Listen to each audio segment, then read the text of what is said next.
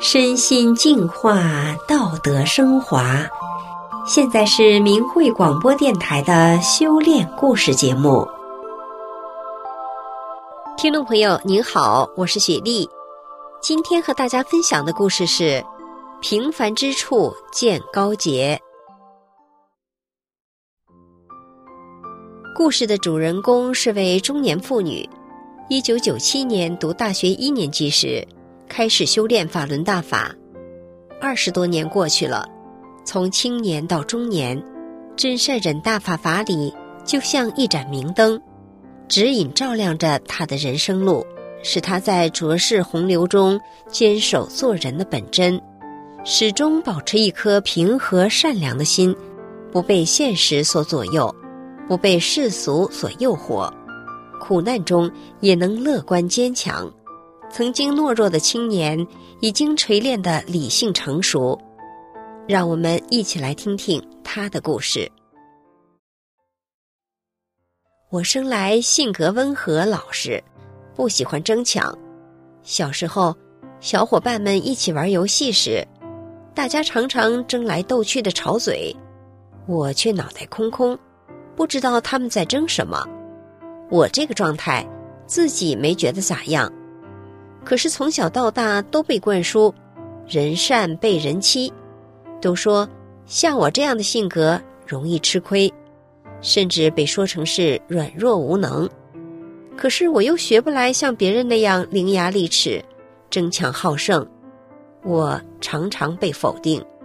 随着年龄的增长，我总是处于迷茫、忧虑状态中，我的内心总是充满矛盾。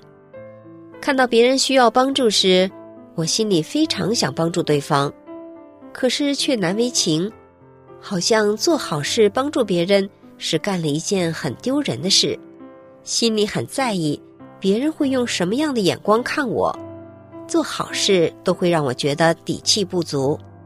我在这种矛盾困惑中长大，不知道什么是对的，什么是错，渐渐的，我开始自卑。不敢表达自己的真实想法，不敢表达意见，怕被人嘲笑否定，总是不开心，又不甘心，所以精神很苦闷。思想迷途的同时，我的身体也出现了状况。上高中后，我的心脏开始不适，胸闷、心悸、无力，后来又出现休克、晕倒，一直查不出原因。父母对我的身体非常担忧、焦虑。那时，我每天都感觉活得好沉重。一九九七年暑假，我从外地大学放假回家，刚进家门，母亲见到我就迫不及待的给我讲起法轮大法。我坐在沙发上听的是一头雾水。晚上。母亲又给我播放学员们的修炼心得交流录像，不知道为什么，在听学员发言时，我的泪水止不住的流，甚至泣不成声，有一种久违的感觉。在录像中第一次看到大法师傅时，我惊讶的发现，好面熟，好像在哪里见过。我从小到大都听母亲的话，即使内心不情愿。也很少违背母亲的意愿。母亲拿来转法轮和其他大法书籍让我看，为了让母亲高兴，我就开始读起书来。读着读着，只觉得我的大脑停滞空白了一阵，似乎在深深的思索找寻着什么，内心不自觉的焦急起来。那一刻，我似乎明白了什么，我下定决心开始修炼法轮大法。做师傅的真修弟子，从那一天起，二十年来，我坚定修炼法轮大法的信念，从来没有动摇过。大法使我明白了人生的意义，知道了什么是真正衡量好坏的标准，明白了不失不得的道理，知道了麻烦和矛盾面前，要首先找自己的不足，明白了凡事要为他人着想。处处与人为善，大法让我的内心充满了阳光和自信，随着修炼，我的生活习惯开始发生了变化，懒惰的毛病去掉了，养成了良好的作息规律。过去看书学习，思想总是溜号，现在拿起书来，心很快就沉静下来了，而且思想集中，学起什么来再也不感到吃力。我的心胸变得宽广，心态变得平和，身体也变得健康。我按照大法真善忍法理要求自己，一切都变得那么祥和顺畅。我发现，做一个真诚善良。宽容忍让的人是那么的幸福。大学毕业后，我进入了现在的科研工作单位，分行政和研究室两部分。我分配在研究室做技术工作。我所在的研究室在技术和条件上都是我们整个单位最差的。其他研究室和我同一年参加工作的同事都比我工资高。在技术上也比我学到的多。最初我心里有些委屈，也想换个研究室，可想到自己是个修炼的人，应该以平和的心态和为他人着想的心态对待所遇到的一切事情，好处应该留给别人，我不应该自私的只考虑自己的利益。工作一段时间后，我发现其实我们研究室。尽管条件不如其他研究室，但是时间很充足，所以利用这些充足的时间来学习提升。虽然工资不高，解决生活是不成问题的。至于技术，我可以自己学习。心态平衡了，也就能稳定下来，安心的工作了。每天我都早早去单位，在其他同事到来之前把地拖干净。然后看书学习，无论领导分派什么活儿，我都认认真真的去做，从来不计较个人得失，人前背后从来不评论是非、议论他人，时刻按照大法的要求对照自己。科室主任和同事都很信任我。记得有一次同事之间互相开玩笑，当时我忍不住也随意的附和了一下，没想到。一个同事指着我说：“他都这样说了，不说谎的人都这样说了，这回我信了。”我当时一惊，立刻想到，作为一个大法弟子，一定要严肃的对待自己的修炼。我们每个大法弟子的言行举止，代表着大法在世人心目中的形象。我们自己做的不好，不但修不好，更会给大法造成损失。从此。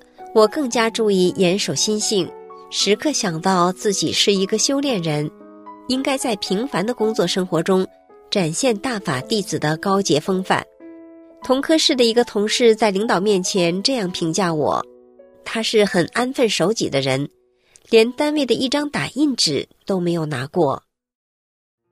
一九九九年，中共江泽民一伙发动迫害法轮功以来，我也遭到了多次迫害和骚扰。因为到北京和平上访请愿，被中共上了黑名单。逢年过节，中共所谓的敏感日，警察都要来我单位骚扰，每次都被科室领导或其他同事给搪塞过去。后来科室改革，我离开了科研室，调到行政部门。这时行政部门已经人满为患，正好收发室的老同事退休，领导就把我安排到了收发室。我从一个技术人员突然变成了一个收发报纸、看大门的。那时我才三十几岁，心里很不是滋味儿，很不平衡。我想，工作上我兢兢业业，技术上也不差，是个上进好学的人，为什么会落到这个地步啊？冷静下来，我想，修炼人遇到什么事情都不是偶然的。我明白。这是在去我爱面子、好虚荣的心，那我就利用这个机会去掉这颗执着心。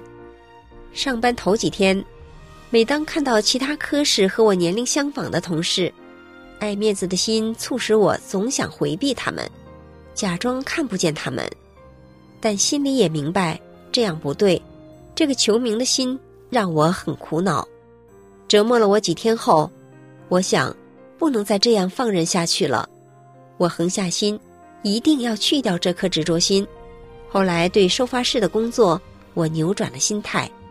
我相信，大法弟子无论在哪里，都会开创出一个良好的环境。我开始改变自己，每天我都把收发室打扫得干干净净。见到同事主动热情打招呼，认真分发每份报纸。没有及时取走的信件包裹，我逐个打电话通知。寄存在收发室的东西不怕麻烦。认真待其保管。每逢节假日，同事们大多都迟到早退，而我从来没有耽误一次班，没请过一次假。我的工作态度很快得到了大家的认可。收发室这个工作可以接触很多人，通过每天收到的信件、快递等物品，我迅速的熟悉了所有同事，利用工作方面的方便条件。我收集整理了全单位同事的电话号码和地址信息，然后通过信件或短信、语音电话等方式，将法轮功真相传递给他们。每当我亲自收到我寄给同事们的真相信时，心里那个高兴啊！当我把信件亲手交到同事手中时，我是多么真心希望同事能仔细阅读真相，明白真相啊！我发现。收发室这个岗位太便利了，比以前时间更充足，工资也比过去高很多，接触的人也更多。我珍惜和每一个人接触的机会，尽量将大法的美好印象留给他们。渐渐的，我的名利心、虚荣心放下了，心态轻松平静。在这个过程中，我利用业余时间学习了很多技术。在收发室工作了十一个月后，单位开始搬家，撤掉了收发室，这样我顺利的进入了行政部门办公室，一直工作到现在。现在我的家庭环境、工作环境都越来越好。二十多年来，修炼路上的每一点进步，每一次提高，点点滴滴，无不浸透着师傅的巨大付出。弟子一定牢记师傅的教诲，无论在哪里，在任何环境下，都时刻按照大法来要求自己。听众朋友，今天的故事就讲到这里，我是雪莉，感谢您的收听，我们下次再见。